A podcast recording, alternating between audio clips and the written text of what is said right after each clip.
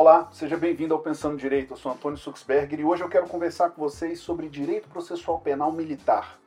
Vamos voltar um pouco no tempo para poder entender o que, que seja a figura do foro militar, eventualmente presente, inclusive em casos que possam tocar a temática dificílima da letalidade policial. Pensemos aqui comigo. É, no ano de 1996, nós tivemos a edição da Lei 9.299, que trouxe algumas mudanças muito relevantes no Código Penal Militar. Essas alterações na Lei 9.299 é conhecida por nós todos.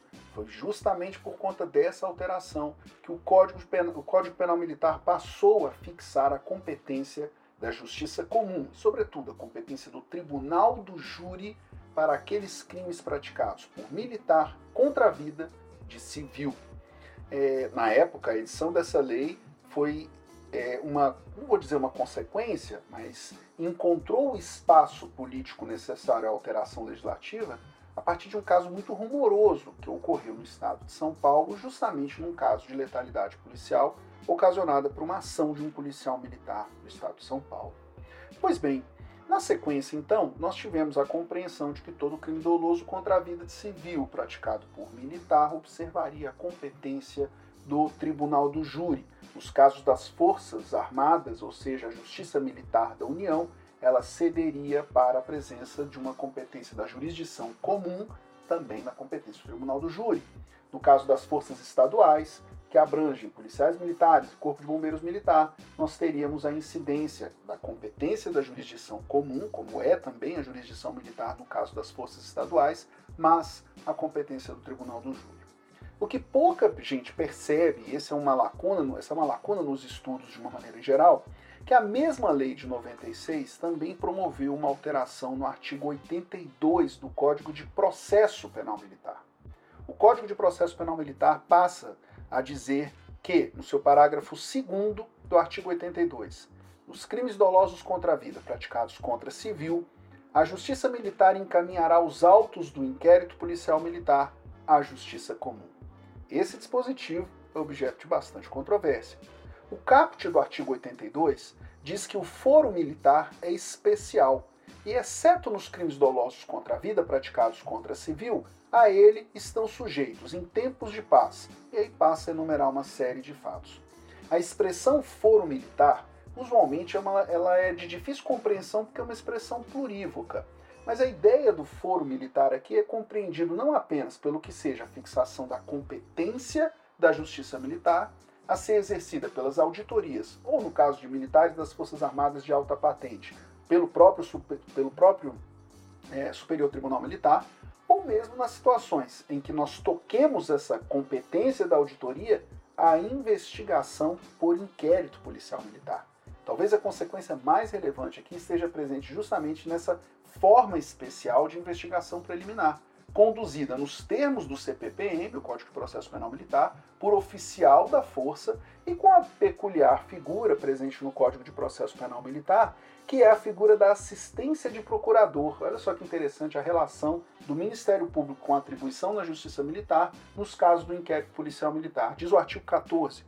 Em se tratando de apuração de fato delituoso de excepcional importância ou de difícil elucidação, o encarregado do inquérito, que é o oficial, poderá solicitar do Procurador-Geral a indicação de procurador que lhe dê assistência, e isso permitirá que essa investigação preliminar, conduzida nos termos do CPP, seja acompanhada para e passo pelo membro do Ministério Público Militar. No caso da Justiça Militar da União, o ramo do Ministério Público da União nominado Ministério Público Militar.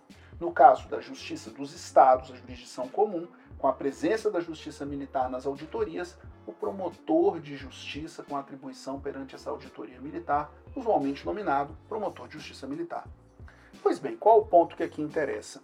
Em 2017, o Código Penal Militar observa uma outra mudança, a Lei 13.491 de 2017, que amplia a competência da Justiça Militar porque modifica a técnica de definição sobre o que seja o crime militar. Atente para isso. A Constituição diz que a competência da justiça militar se dá para os crimes militares. Para quem estuda, é muito comum um equívoco. Nós achamos que estamos estudando uma matéria de competência. Um, um. nós estamos discutindo lei penal. Lei penal, conflito aparente de normas. Não é um tema de processo, é um tema de definição de crime militar. Uma vez entendido a, entendida a incidência do crime militar, a fixação da competência da justiça militar vem a reboque. Então, já faço esse alerta aqui num primeiro ponto. Muitas vezes há uma dificuldade muito grande de quem está estudando para entender a competência da justiça militar, porque muitas vezes acham que estão estudando um tema de competência, quando em verdade não. É a presença de um tipo penal. E os estudos, as categorias que nós aplicamos, são categorias presentes no chamado conflito aparente de normas, princípio da subsidiariedade, princípio da especialidade, entre outros.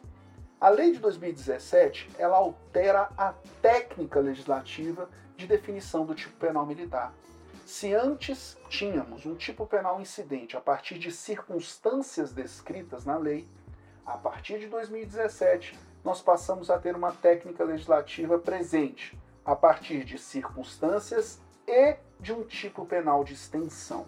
Ou seja, quando o legislador passa a estabelecer que o crime penal militar ocorrerá nos crimes previstos no Código Penal Militar e também na legislação penal comum, quanto, quando praticados nas circunstâncias que na sequência passa a enumerar, o legislador altera essa técnica e permite, por exemplo, que nós tenhamos crimes estabelecidos na legislação penal comum que, com extensão da incidência dessas circunstâncias. Eu espero gravar um vídeo no futuro com mais detalhes a respeito disso. O que me interessa hoje tratar é o seguinte: com a ampliação do rol de crimes militares e a consequente ampliação da justiça penal militar, o que, que nós tivemos? A ampliação da incidência do foro militar e, por conseguinte, mais fatos criminosos investigados por inquérito policial militar. Essa observação se mostra relevante porque, se nós temos o crime militar, teremos a investigação por inquérito policial militar. E como fazer nos casos de crime praticado contra civil que seja doloso? Olha que coisa interessante. O artigo 82 a que eu me referi, especialmente no seu parágrafo 2, ele traz essa problematização quando ele estabelece essa observância do, do foro militar, mesmo quando o crime seja da competência do júri. E aí ele estabelece que nessa situação a justiça militar encaminhará os autos da investigação à justiça comum. E aqui temos um problema.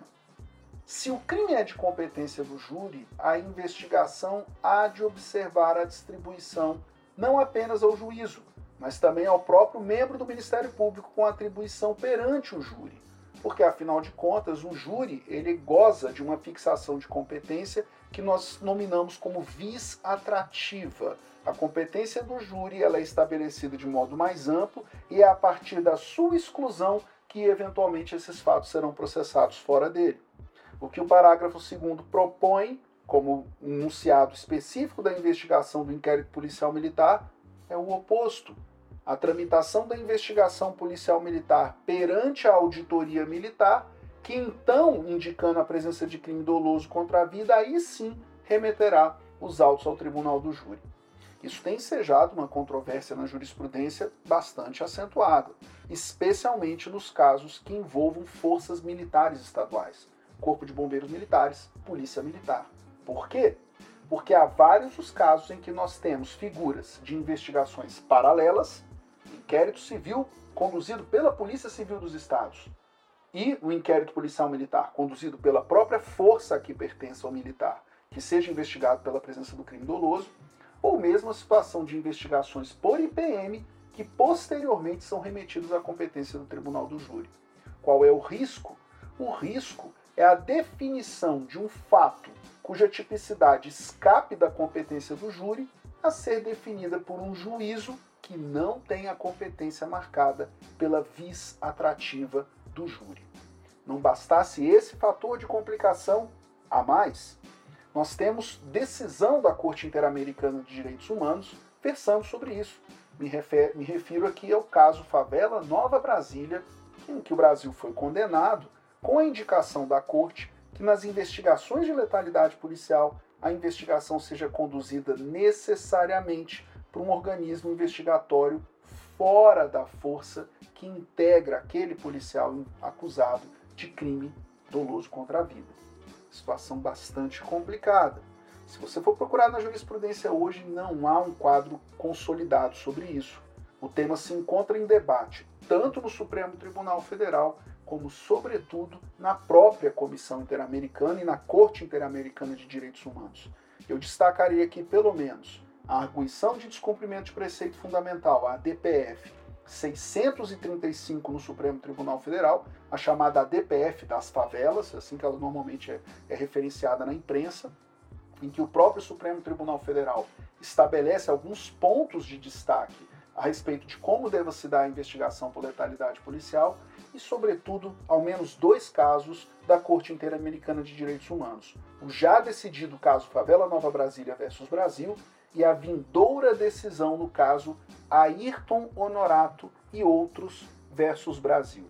Este último caso, ainda pendente de sentença, que espera-se seja que se espera seja prolatada ainda no ano de 2023, versa sobre um caso de letalidade da Polícia Militar tema super complexo, um tema bastante urgente na realidade brasileira e que passa pela compreensão do alcance desse enunciado.